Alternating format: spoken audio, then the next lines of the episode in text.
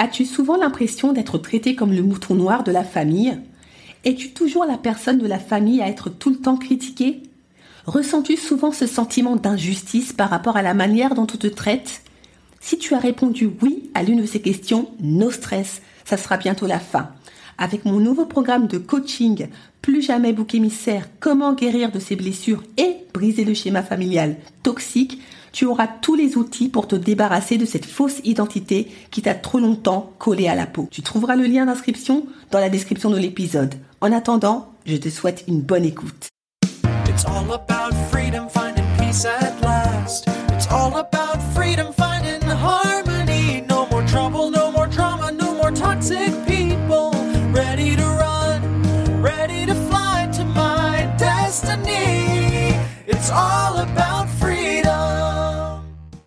Bonjour et bienvenue dans l'émission Détox Parents Toxiques pour une liberté non négociable. Je suis votre hôte Nadia Chirel, coach de destinée. Ma mission de vie Accompagner les femmes à se libérer de l'emprise des parents toxiques et à guérir de leur traumatisme d'enfance pour découvrir leur véritable identité et entrer dans leur destinée.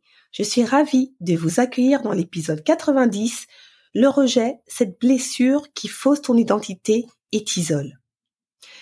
Pour terminer cette saison en beauté et fêter l'arrivée de l'été, ma saison préférée, je vais vous partager un très beau conte thérapeutique sur la blessure du rejet de Solange Serranelli, une infirmière de secteur psychiatrique et formatrice en soins relationnels, dont le travail consiste, je la cite, à aider des personnes en crise de vie à contacter leurs ressources pour se rétablir.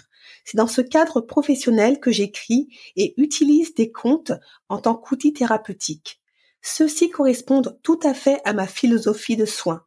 Aider les personnes à entrer en contact avec leur capacité de guérison et les laisser cheminer en autonomie. Car c'est ainsi que fonctionne le conte. Il peut aider à résoudre de grands conflits intérieurs avec une grande douceur tout en respectant le rythme propre de la personne qui l'écoute. Fin de citation. Allez, sans plus tarder, je n'abuse pas de votre patience et vous partage la très belle histoire de Fado, le hérisson. C'est parti. Avez-vous déjà observé un hérisson? C'est un animal vraiment charmant avec ses belles couleurs dans les tons chauds de l'automne et ses yeux intelligents.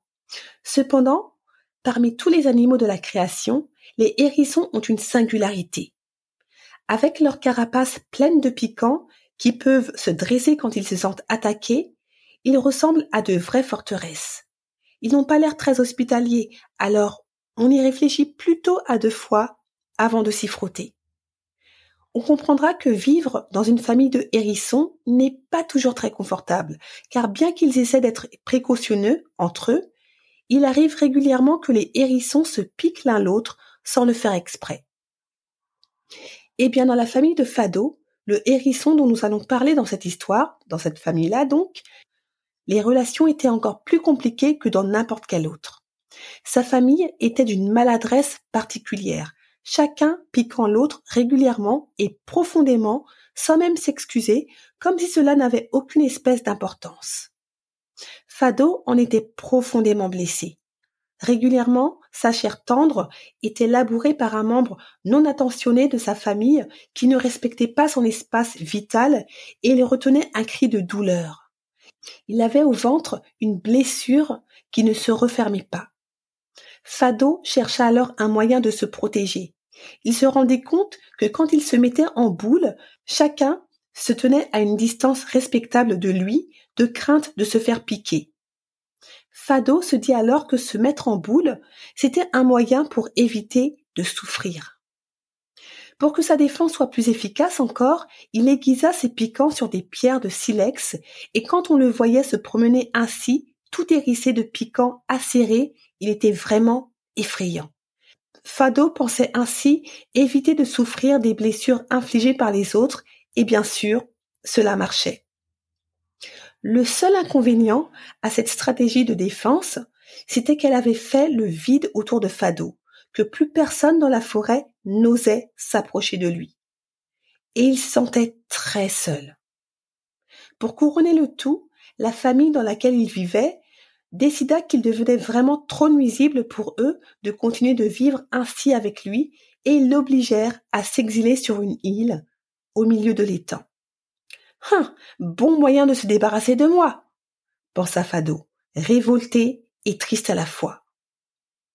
Cette île ressemblait à n'importe quelle île. Elle était toutefois très particulière. Elle était habitée uniquement par des animaux divers qui étaient tous là parce qu'ils avaient chacun une difficulté à vivre dans la communauté des animaux de la forêt. Chacun d'entre eux portait sa blessure particulière. Cette île était aussi habitée par une communauté de petits lutins au bonnet blanc. Ils avaient pour tâche de soigner et d'aider les occupants de l'île à retrouver la ressource de retourner vivre dans la forêt. Fado ne vit rien de tout cela. Il était très en colère d'avoir été placé sur cette île contre sa volonté et il se sentait profondément blessé. Alors, il se chercha un refuge et trouva une vieille boîte en fer abîmée et coupante. Il disposa tout autour des pieux acérés pour dissuader quiconque de s'approcher, puis il s'enferma dans la boîte et se roula en boule autour de la blessure de son ventre. Et il resta là, dans une solitude plus grande que jamais. Un jour, un lutin de l'île s'approcha de la boîte de Fado. Il osa glisser son nez par une ouverture et il appela. Ohé, il y a quelqu'un? Il fait drôlement sombre là-dedans. Besoin d'aide pour sortir? Fado regarda celui qu'il appelait ainsi et découvrit le visage rond d'un drôle de bonhomme coiffé de blanc. Il s'étonna parce que ce lutin ne semblait pas avoir peur de lui et le regardait avec bienveillance. Il comprit alors que ce lutin savait voir la douleur de son cœur avant de voir ses piquants. Alors, il accepta son aide. Ce fut le début d'une singulière aventure.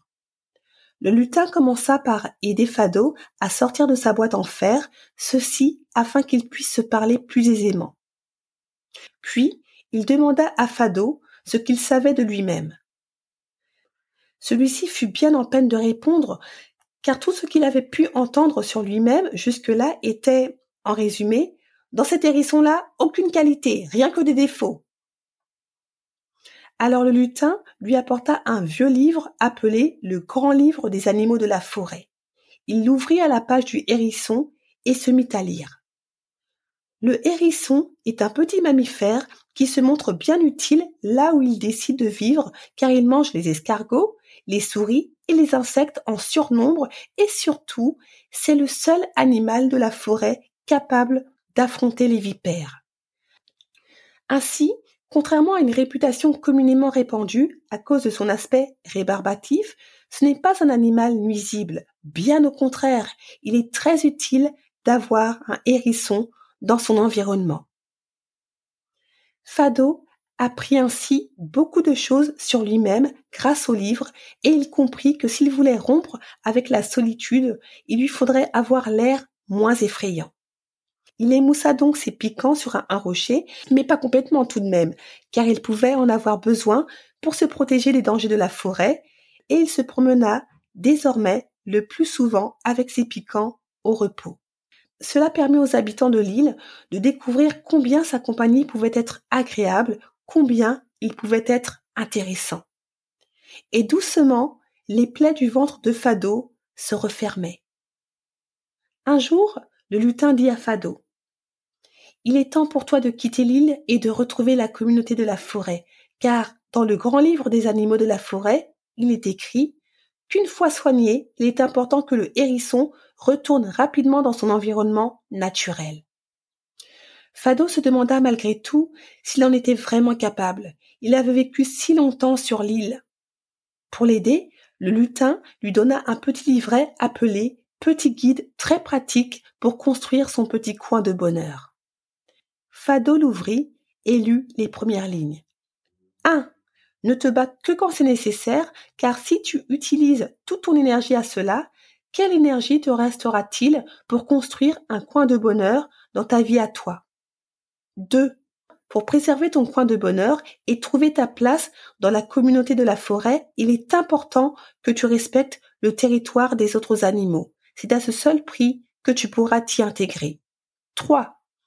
Utilise tes moyens de défense, c'est une bonne chose. Apprends simplement à les utiliser à bon escient, afin qu'ils ne se retournent pas contre toi-même en te coupant du reste du monde. Fado referma son guide et remercia le lutin de son aide. C'était le temps du départ. Le lutin lui dit Bonne route, Fado. Quelque chose de bon t'attend au fond de ta vie et vaut la peine que tu y mettes ton énergie pour le découvrir. Fado quitta l'île et regagna la forêt. Mais ne soyons pas trop inquiets pour lui, car comme il est écrit dans le grand livre des animaux de la forêt, le hérisson est un animal débrouillard et très intelligent.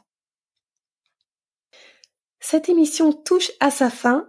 Je vous laisse tranquillement méditer, vous avez tout l'été, sur ce très beau conte qui en dit long sur les conséquences néfastes du rejet et sur l'impact négatif qu'une blessure non traitée peut avoir sur vous. Elle fausse votre identité, par conséquent, biaise vos relations et peut potentiellement vous isoler. En refusant consciemment de guérir de vos blessures pour X ou Y raison, vous vous autoflagellez. Ne vous infligez pas plus de souffrance que vous en avez déjà. Prenez le temps de guérir de vos blessures. Si vous avez apprécié cet épisode et si vous pensez qu'il peut encourager quelqu'un, surtout n'hésitez pas à le partager et à laisser un 5 étoiles sur Apple Podcast ou Spotify pour gagner toujours plus en visibilité auprès des personnes victimes de parents toxiques. Merci pour toutes les personnes qui prennent 30 secondes de leur temps pour voter et à nouveau pour votre fidélité ultra, ultra, ultra, ultra, ultra encourageant. En attendant, on continue le combat, on ne lâche rien, même en été. Je ne le répéterai jamais assez, plus on sera nombreuses et nombreux à lever le tabou des parents toxiques, moins ils auront d'emprise. Je vous souhaite un super bel été. Passez d'excellentes vacances, que vous partiez ou pas. On se retrouve début septembre pour de nouveaux épisodes. Si vous avez des questions concernant mes programmes de coaching, des tox parents toxiques ou des jeux avec brio les questions pièges sur recruteur, dont pas mal de nouveaux bonus sortiront en juillet, n'hésitez surtout pas à me contacter sur les réseaux sociaux ou par mail. Je vous répondrai avec plaisir. D'ici là, je vous souhaite une excellente cure de détox parent toxique pour une liberté non négociable. Ciao!